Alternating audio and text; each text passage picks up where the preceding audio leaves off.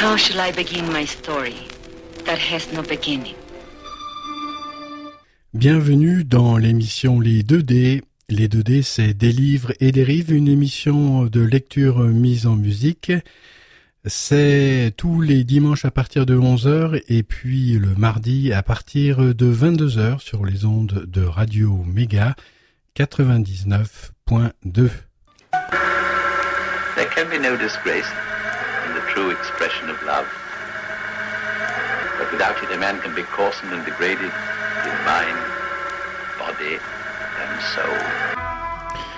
Bonjour à toutes et bonjour à tous, c'est les 2D des livres et des rives sur les ondes de Radio Méga 99.2 www.radio-méga.com et c'est parti pour cette euh, journée du 10 juin, je vous rappelle qu'aujourd'hui il y a la fête de Radio Méga au Loco Rock. alors c'est où les Loco Rock? Eh ben je vais donner l'adresse euh, bien sûr.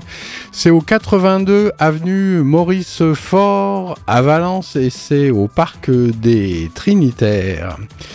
Voilà, l'avenue Fort est une avenue euh, parallèle à l'avenue euh, Victor Hugo. C'est pas très très loin euh, du parc aussi, du parc Jouvet. Et puis nous vous attendons nombreux donc euh, cet après-midi. Il y aura des concerts gratuits. Il y a de quoi euh, se nourrir et puis aussi de quoi boire pour ceux qui ont envie. Et le programme des festivités vous a été largement donné, mais maintenant c'est le temps d'y aller.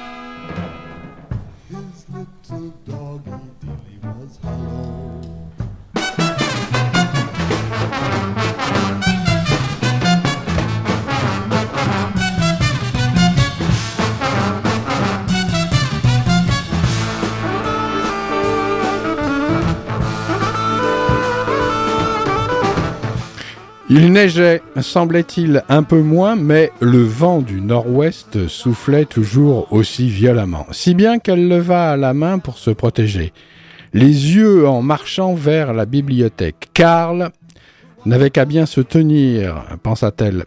L'abattre serait un service rendu à la société. Il restait à s'assurer de ne pas se faire prendre.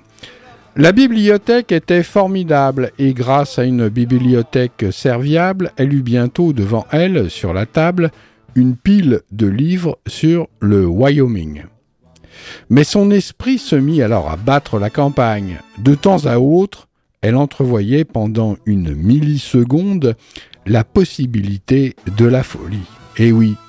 Et en même temps surgissait de son inconscient le souvenir physique, bref comme l'éclair de ces poils pubiens qu'on arrachait. Si Dieu existe, pourquoi ne pouvons-nous pas contrôler notre esprit se demanda-t-elle. Elle avait évoqué cette question avec Terry, qui avait lu un peu de littérature orientale et qui lui avait répondu par cette citation. Comment l'esprit peut-il contrôler l'esprit? Cette question l'avait déroutée. Dans ces moments de faiblesse, elle se surprenait à souhaiter avoir une vraie mère à qui parler, ou quelqu'un en qui elle aurait confiance comme Tim. Elle passa deux bonnes heures assise à la table de la bibliothèque en regrettant l'absence d'une institution similaire dans sa région. Elle étudia même des cartes topographiques du ranch Burkhardt, qui incluaient les chemins carrossables, par où arriver et partir discrètement. Il lui faudrait d'abord téléphoner pour s'assurer qu'il était là, et non pas sur la route entre deux concerts. Sans doute pour décompresser, son esprit s'abandonna à une rêverie comique, incluant le petit garçon qui avait habité à côté de chez eux à Findlay quand elle avait 7 ans. Il était laid, affligé de dents saillantes, et les gens lui criaient dessus quand il se promenait dans le quartier en cueillant des fleurs qu'il lui tendait, ensuite à travers le grillage séparant leurs deux jardins. Elle pressa parfois la joue contre cette clôture, et il l'embrassait. Peut-être, euh, pensa-t-elle, était-ce là le summum de l'amour.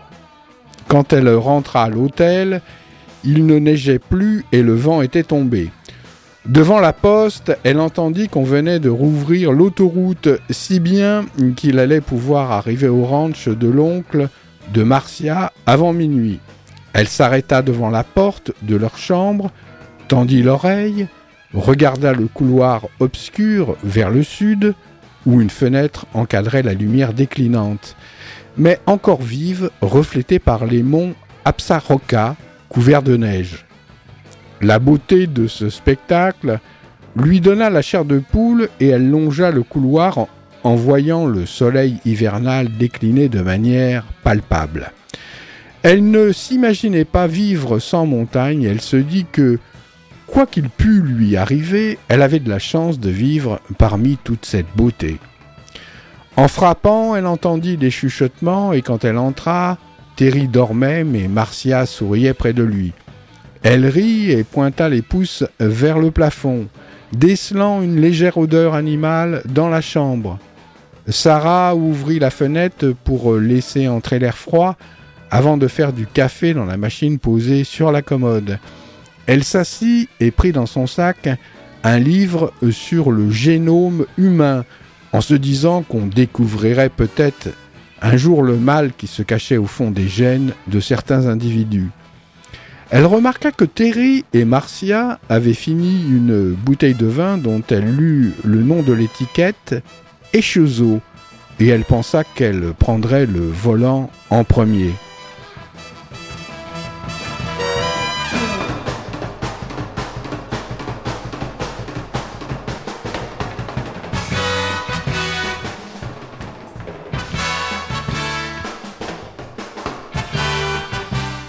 Lester, l'oncle de Marcia, les réveilla à 5 heures du matin dans le dortoir en tambourinant sur la porte et en criant.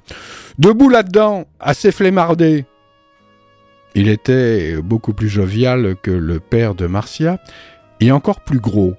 Ils étaient arrivés au ranch à 10h30 du soir, car aux environs de Custer, à l'est de Billings, la neige avait disparu Dès qu'ils entrèrent chez Lester, son épouse Lena, qui, après une attaque cérébrale, ne pouvait plus parler, leur servit un ragoût de travers de porc aux haricots. Et presque une heure après, Sarah se retrouva devant une escalope de poulet frit à la crème, des œufs brouillés et des pommes de terre. Pas étonnant que ces gens soient aussi gros, pensa-t-elle, mais en fait ils étaient grands et sans un gramme de graisse. Terry, qui avait descendu une autre bouteille de vin, dans le pick-up, refusa de se lever. Sarah les avait relégués, Marcia et lui dans une chambrette d'angle isolée du dortoir pour atténuer les bruits de leurs ébats amoureux. Elle dormit euh, sur une petite banquette lit à côté du poêle, qu'elle alimenta plusieurs fois au cours de la nuit, elle rêva qu'elle chassait le cerf à queue noire avec Tim, et qu'elle avait froid aux fesses car elle avait oublié de mettre son jean et portait seulement une culotte orange de chasseur. Elle s'interrogea sur le sens de ce rêve et ne trouva rien.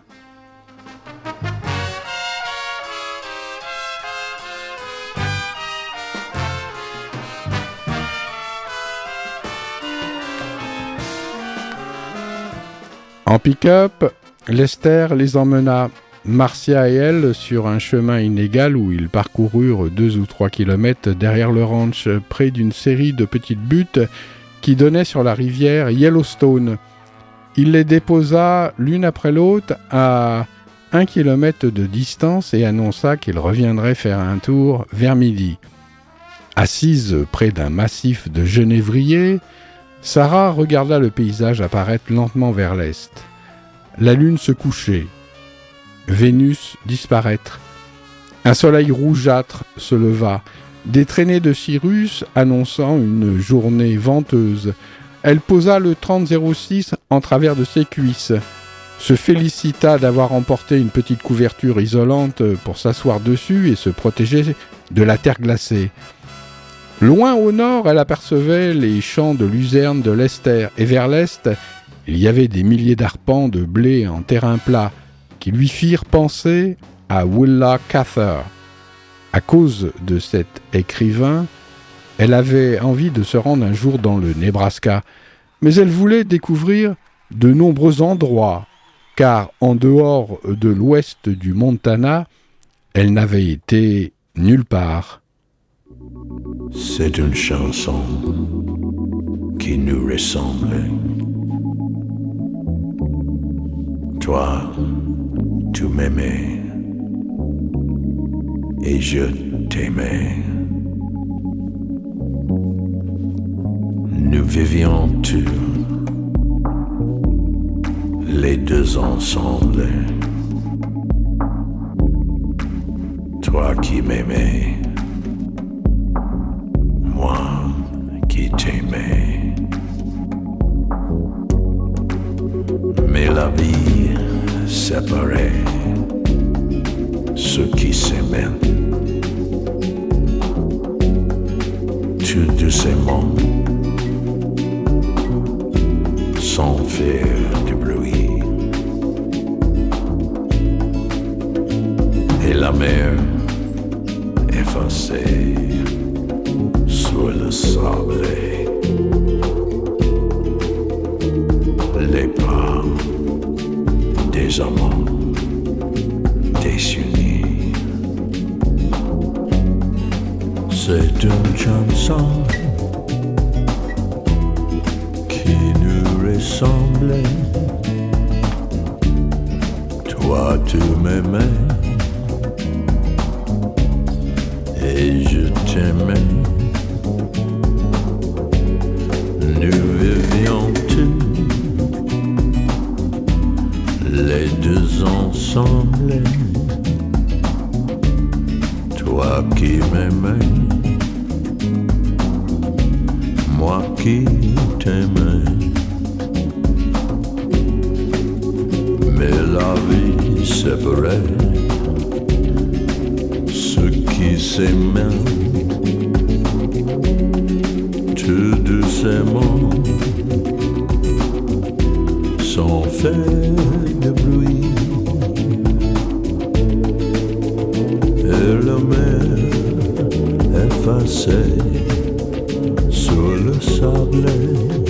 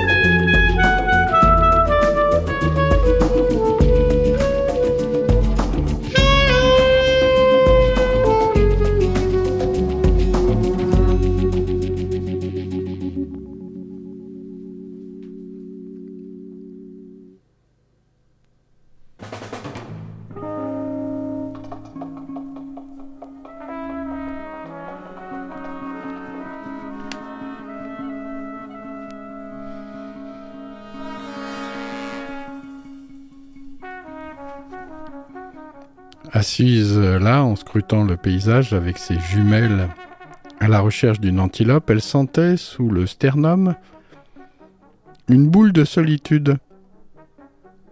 Qui connaissait-elle? Elle se rappelait quelques amis d'enfance euh, six ans plus tôt. Sa grand-mère, euh, qui avait été sa professeure de piano, n'avait plus toute sa tête et résidait désormais dans une maison de retraite. Priscilla avait disparu. Terry était enterré vivant dans son propre esprit.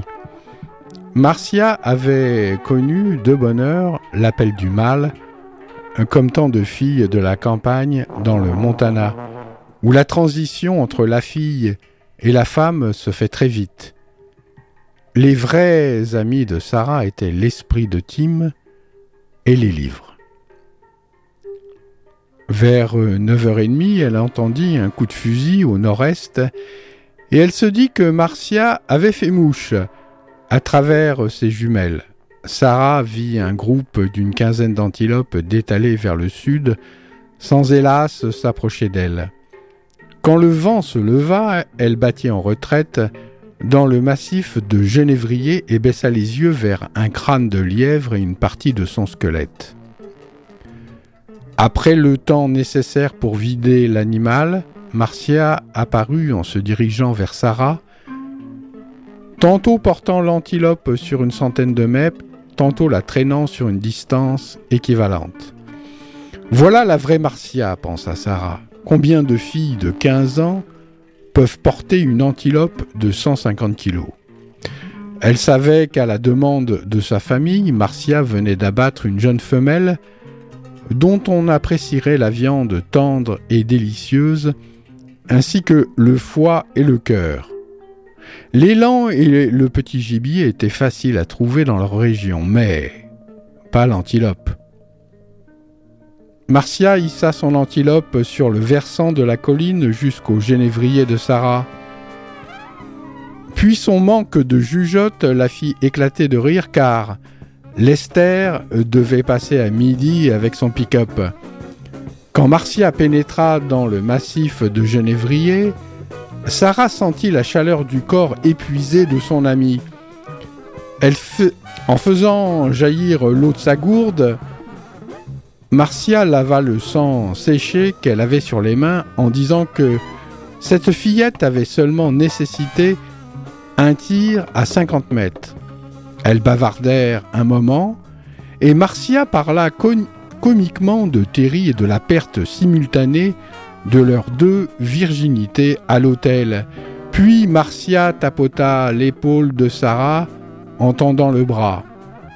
Là-bas, à environ 200 mètres vers l'ouest, et en amont du vent, une jeune antilope mâle avançait au bas d'une butte le long d'un fourré de Marcia laissa Sarah utiliser son épaule pour se caler et Sarah décida de viser le coup. L'antilope se cabra comme un cheval, puis elle retomba sur le flanc. T'as dégommé ce gros salopard, s'écria Marcia. Je viens de tuer un mammifère, pensa aussitôt Sarah, et je peux en tuer un autre. L'opération consistant à vider l'animal fut désagréable, les vapeurs âcres et tièdes des viscères montant jusqu'à son visage dans l'air froid.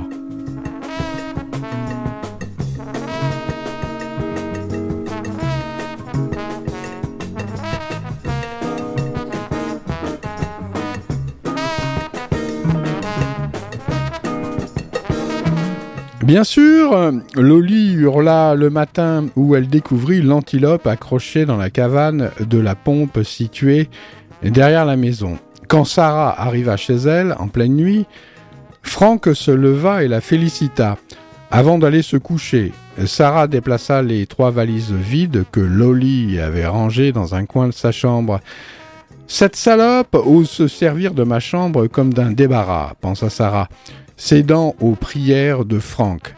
Sarah transporta la carcasse de l'animal jusque chez Tim et régla la température du chauffage sur 4 degrés, une bonne température pour conserver le bœuf et le gibier sauvage. Elle attendrait une semaine avant de le découper et d'envelopper les morceaux destinés au congélateur. Vagabonde se montra ravie quand sa maîtresse fit griller les tranches de cœur et les partagea. Ils avaient mis un jour de plus à rentrer chez eux, car Terry désirait voir le confluent de la Yellowstone et du Missouri entre Sydney et Williston. Un endroit magnifique et riche d'événements historiques. Mais Sarah fut distraite par la perspective de devoir faire une répétition générale sur le territoire de Karl. Elle ne pouvait pas y pénétrer ou juger et improviser l'assassinat. Elle avait aussi l'impression lancinante qu'elle n'aurait pas dû faire l'amalgame entre le fait d'abattre cette antilope et son projet de tuer Karl. Bonne élève en histoire, elle savait que les humains trouvent toujours d'excellentes raisons pour s'entretuer. Mais l'équilibre mental est une chose fragile et durant le trajet du retour sur la route 2 à travers le nord du Montana, ils firent halte dans un boui-boui de Wolf Point et elle repéra une trace de l'odeur de Karl dans le yogourt. Les pastilles mentholées, les bouses de vache, et elle se sentit de nouveau prête à tuer. Un quart d'heure plus tard seulement, sur le parking, elle vit un groupe d'Indiens Anishinaabe descendre d'une vieille voiture et elle pensa que tous les Américains, et au même titre que les Noirs, c'étaient eux qui avaient le droit de tuer des gens. Elle resta debout, dans le vent, glacée, en espérant que son cerveau cesserait bientôt de ressembler à un ascenseur très sautant.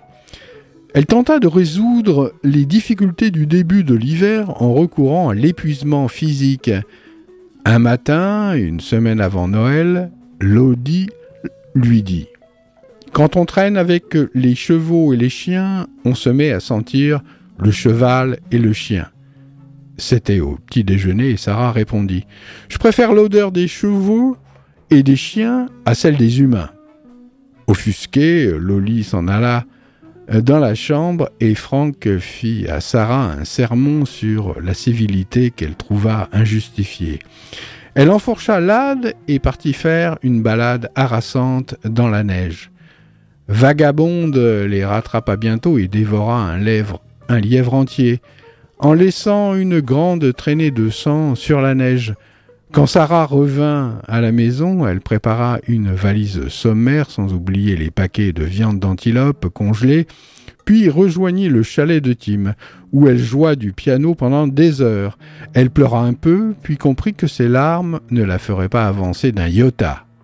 Elle pensa au mal qu'on pouvait faire à quelqu'un, un mal parfois incalculable, et puis il y avait aussi le mal qu'on se faisait parfois à soi-même en s'endurcissant.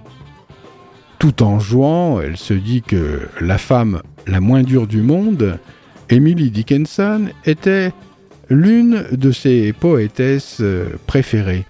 Il lui semblait malgré tout qu'elle n'avait pas d'autre choix que de devenir prématurément âgée et austère. Elle allait vivre dans ce chalet comme une religieuse cloîtrée, puis elle finirait par quitter la région pour tenter de trouver une autre vie.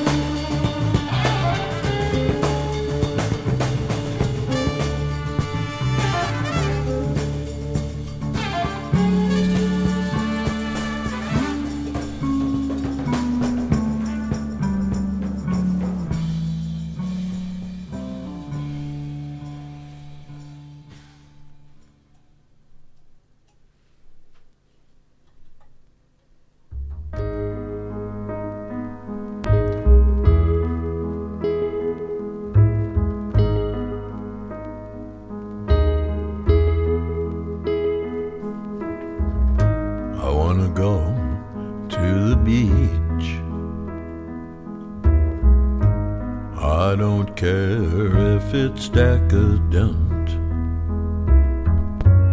I don't know where my spirit went, but that's all right. I wanna go to the deep, cause there's nowhere I want to be, nobody I want to see but that's all right. Particles of pain in my brain. I guess they're here to stay. They've worked their way inside, and I can't hide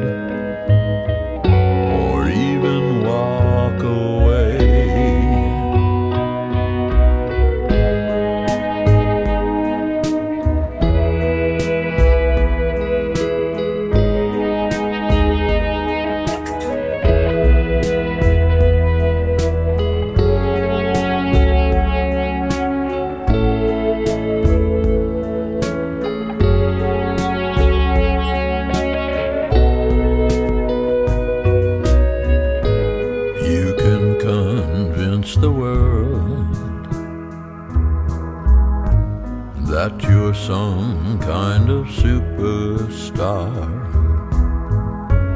When an asshole is what you are, but that's all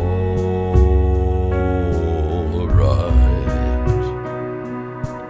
Waiting, hating the shit life throws my way. Hating, waiting to make my escape. I wanna go to the beach.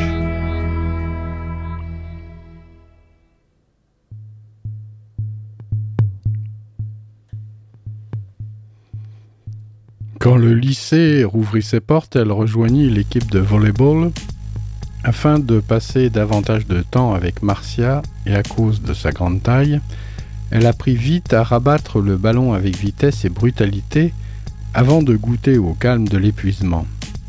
Elle s'inscrivit dans l'équipe de course à pied et se spécialisa dans le 800 mètres. À partir de février, les membres de cette équipe s'entraînèrent sur la carrière d'un riche rancher qui était plus vaste que le gymnase de l'école. Une heure par jour, les filles décrivaient des cercles sur un mélange de sueur et de terre. Comme il faisait froid dans la carrière, elles couraient le plus vite possible pour se réchauffer. Cet entraînement plaisait à Sarah, mais pas autant que de courir en pleine nature. L'intérêt de la chose, c'était que durant les dix premières minutes de course, on ressassait ses problèmes et qu'ensuite ils s'envolaient tous comme par magie. Elle renonça à entretenir l'écran de fumée du club biblique, d'autant que les garçons plus âgés qui la draguaient ouvertement n'y croyaient plus. Un jour qu'elle parlait avec Marcia dans l'entrée de l'école, l'imbécile de fils du pasteur baptiste local lui passa un billet où elle lut. 18 cm, ça te plairait? Sarah transmit le mot à Marcia, laquelle flanqua un grand coup de poing au garçon qui se retrouva à terre. Sarah se leva à 5 heures euh, du matin, étudia et lut, puis elle nourrit Vagabonde et Lade et emmena la chienne faire une petite promenade. Contrairement à ce qui se passait chez elle au pied de la colline, Vagabonde entrait dans le chalet et dormait au bout du lit, gardant ainsi les pieds de Sarah au chaud. Pour se protéger contre l'inconnu, elle cachait le pistolet de Tim sous son oreiller. Frank l'avait aidé à construire un abri pour Lad à côté de la galerie de Tim. Le foin coûtait cher, mais Terry volait à son père de quoi remplir un pick-up avant de le transporter avec Marcia. La vie sociale de Sarah se réduisait à Terry et Marcia, et quelques week-ends passés chez Tessa, la mère de Terry, pour lui emprunter des livres. Grâce à Tessa, Sarah euh, lut George Eliot, Henry James et Stendhal. Elle aimait Stendhal, mais trouvait les autres écrivains trop claustrophobes. Un dimanche après-midi où elle jouait du Schubert, Franck passa pour faire la paix et proposa un compromis. Lorsqu'il déclara que Loli considérait avoir chassé Sarah hors de la maison, Sarah dit C'est la vérité. Franck demanda si, pour lui faire plaisir, Sarah accepterait de dîner avec eux au moins deux fois par semaine. Et Sarah accepta, surtout parce qu'elle en avait assez de préparer tous ses repas. Franck aborda alors un point qui la stupéfia. Il avait évoqué leurs problèmes familiaux avec sa sœur Rebecca qui vivait à Tucson, et Rebecca avait envoyé un billet d'avion pour que Sarah vienne lui rendre visite et voit si elle avait envie de s'inscrire à l'université d'Arizona. Sarah commença par refuser, car elle avait l'intention de profiter de ses vacances de printemps pour effectuer une reconnaissance sur le terrain de Karl à Mitsitse. Mais elle changea d'avis et répondit à Franck qu'elle irait voir sa tante, car elle désirait monter dans un avion. Et puis, elle pourrait toujours sécher les cours après la fonte des neiges, quand il serait plus facile d'exploser la région où habitait Karl. «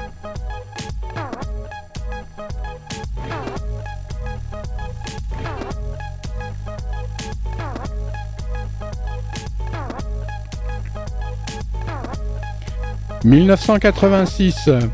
Franck et Loli l'accompagnèrent en voiture jusqu'à Bozeman. Un trajet qui prit trois heures car Loli désirait acheter des choses qu'on ne trouvait pas à but. Dans le hall de l'aéroport, un vertige angoissant s'empara de l'esprit de Sarah. Elle se trouva soudain incapable de respirer normalement. En un contraste saisissant avec la région où elle vivait, les voitures qui s'arrêtaient devant l'entrée du bâtiment étaient neuves, propres et brillantes. Les hommes qui en descendaient portaient un costume et une cravate et puis ils semblaient riches, même si elle savait très bien que c'était sans doute faux. Ces hommes avaient le visage lisse, alors que les gros ranchers de sa région possédaient sans doute des milliers d'arpents de terre ainsi que plusieurs milliers de vaches. Mais ils avaient les traits marqués par les intempéries et par les caprices du ciel.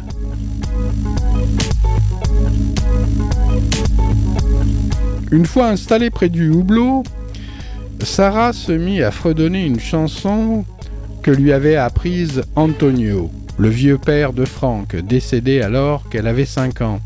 Elle se rappela le visage ridé du vieillard tout proche du sien, tandis qu'assis côte à côte sur le tabouret du piano, ils entonnaient euh, deux concerts. Et nous voilà partis dans l'immensité bleue en volant très haut dans le ciel. Elle avait adoré ce vieil homme qui, contrairement à son père Franck, semblait toujours rire.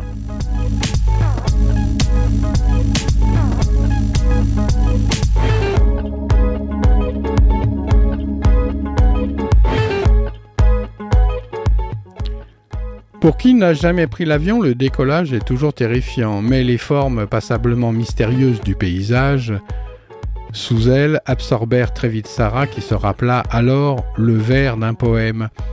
La terre trouve sa forme dans le passage de l'eau.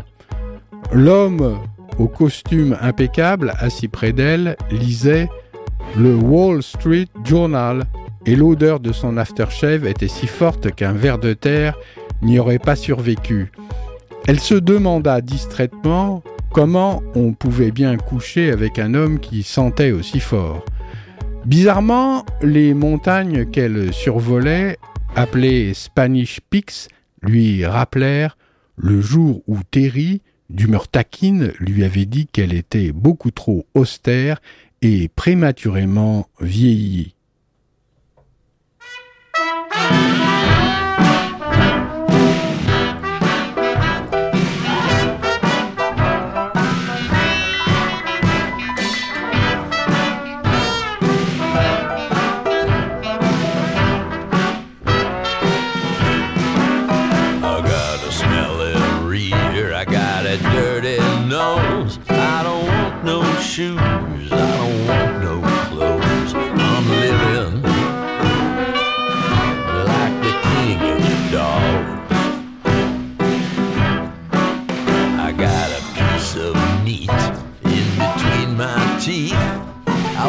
Your throat if you move on me.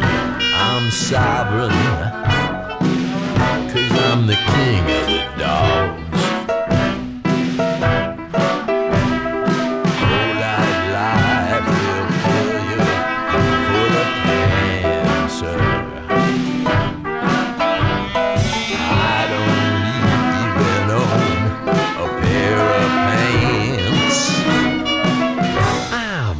Dancer, baby.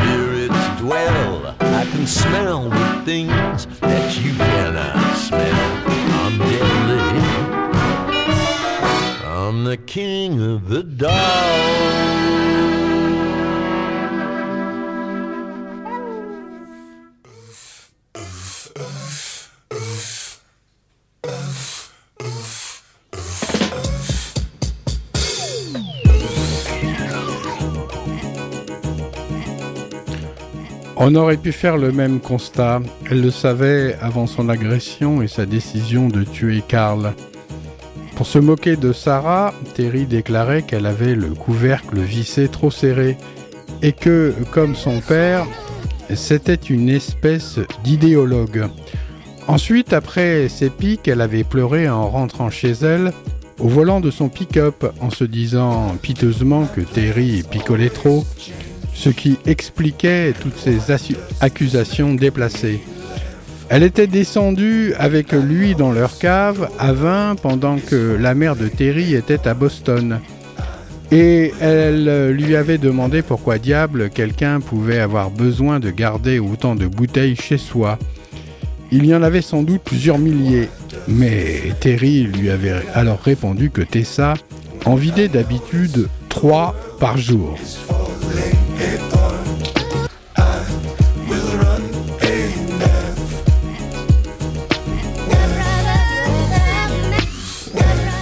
Ce voyage en avion suscita d'autres pensées inattendues, comme souvent chez les passagers qui s'abandonnent alors un flot continu d'anecdotes décousues. Au retour de leur chasse à l'antilope sur la route 2, ils avaient bifurqué vers le sud à Shelby sur l'Interstate 15 avant de s'arrêter à Great Falls pour manger. Terry, qui avait bu euh, pas mal de vin, avait insisté pour qu'il essaie d'entrer dans un club de striptease qu'il avait repéré. De temps à autre, Terry manifestait l'arrogance et la conviction que tout lui était dû qui caractérisait un gosse de riche. Il avait envoyé euh, Sarah et Marcia en éclaireuse. Elle avait franchi les portes du club, mais le videur avait refusé de laisser entrer Terry.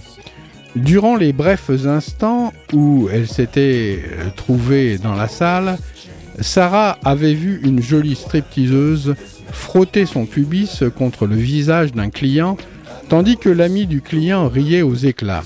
Cette vision l'avait tant scandalisée qu'elle avait failli prendre ses jambes à son cou.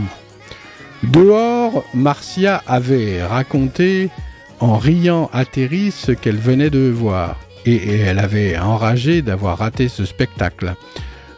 Au printemps euh, dernier, l'histoire euh, de lui faire une blague, Terry avait donné à Sarah un roman un peu salace d'Erskine Caldwell qui contenait la description d'une scène similaire. Et un jour, à Missoula, alors que Sarah et son père déjeunaient avec d'autres cultivateurs de légumes, un vieil Italien assis à leur table avait déclaré qu'il mourait d'envie d'embrasser le joli cul de la serveuse. Franck lui avait adressé de vifs reproches et l'homme qui n'avait pas remarqué la présence de Sarah s'était excusé platement. Sarah, qui lisait Tristram Chendi de Laurence Stern, pendant ce déjeuner, avait fait semblant de n'avoir pas entendu la remarque de l'Italien afin de lui éviter toute gêne. Dans l'avion, elle comprit clairement que Karl n'était pas le seul homme aux instincts animaux et que de toute évidence, il y avait aussi des femmes dans le coup. Elle se demanda tout à trac si le fait de tuer Karl remettrait les compteurs à zéro, mais après une pause, elle conclut que oui. Il y eut une brève escale à Salt Lake City, où Sarah embarqua à bord d'un plus gros avion, et elle pensa que, malgré tous les préjugés qu'on entendait dans l'Ouest contre les Mormons, ces gens habitaient incontestablement un endroit magnifique.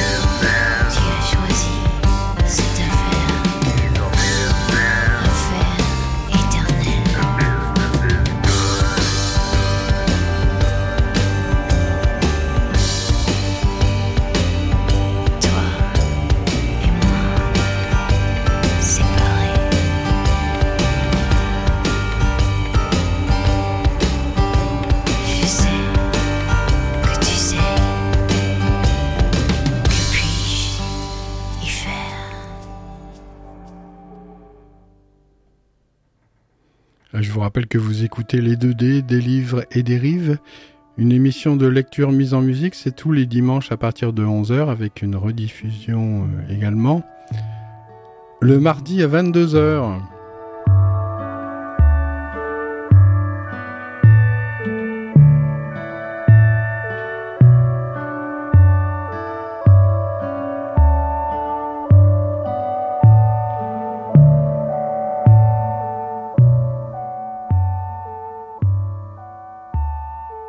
Espéra qu'un jour elle pourrait monter l'Ade aux environs d'Escalante, dans le sud de l'Utah.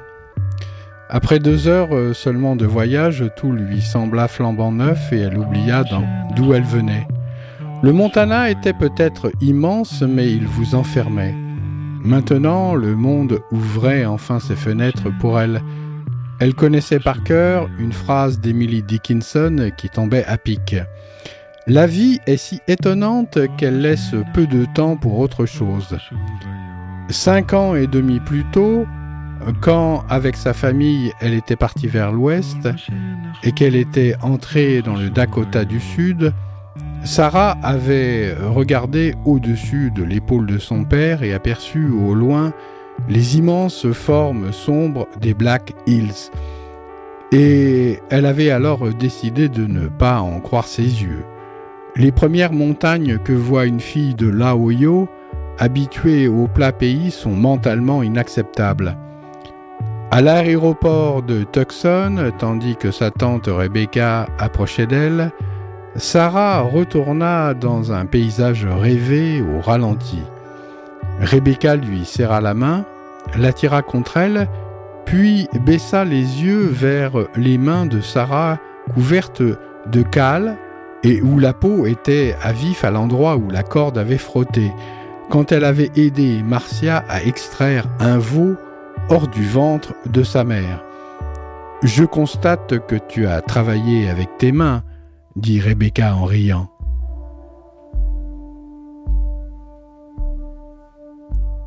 Oui, je bosse dans le jardin, je coupe du bois et l'autre jour nous avons aidé un veau à naître. Sarah se sentit gênée car les mains de Rebecca étaient lisses et douces en comparaison des siennes qui étaient les mains d'une travailleuse. Il leur avait fallu tirer fort pour ne pas perdre à la fois la vache et le veau, quand le veau était brutalement sorti à l'air libre. Marcia et elle, elles étaient tombées à la renverse. Ce souvenir lui fit penser à ce bavard de Terry qui disait volontiers que presque tous les habitants de leur région, hormis les propriétaires de gros ranchs, étaient en réalité des paysans au sens ancien et européen du terme.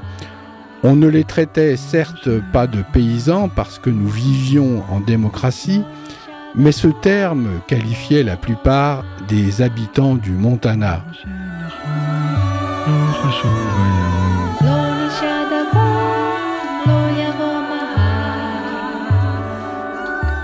Rebecca possédait un 4x4 portant le même nom que la chienne de Sarah, et elle expliqua qu'elle en avait besoin pour gravir de nuit la route pentue de l'observatoire de Kidd Peak quand il y avait du verglas.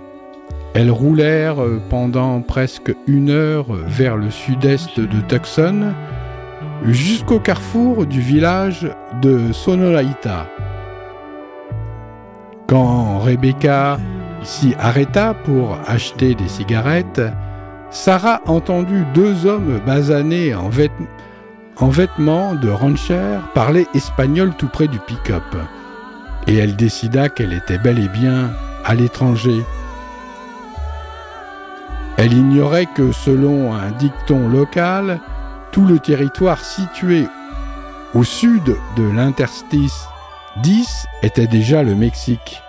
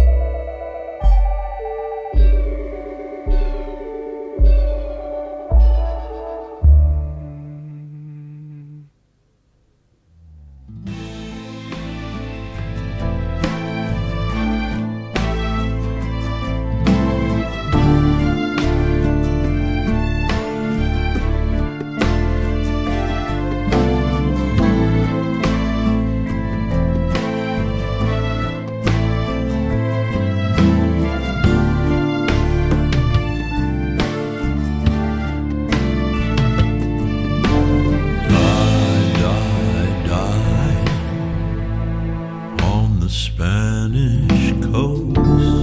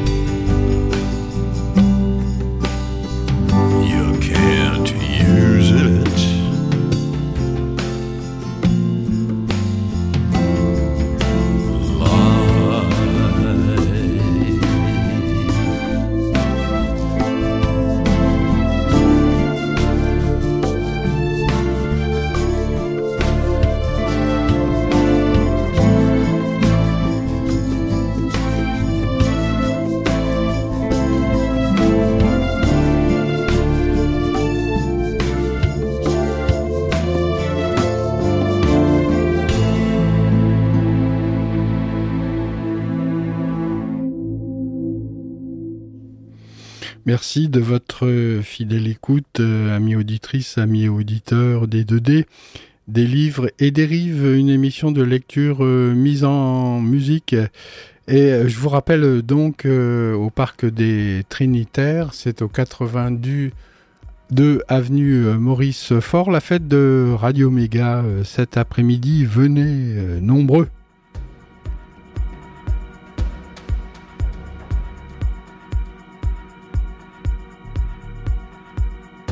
Évidemment, si vous écoutez la rediff euh, du mardi à 22h, ça sera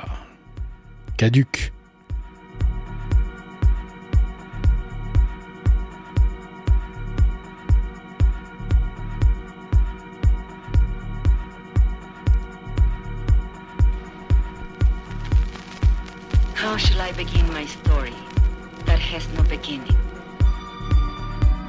Bienvenue dans l'émission Les 2D. Les 2D, c'est des livres et des rives, une émission de lecture mise en musique.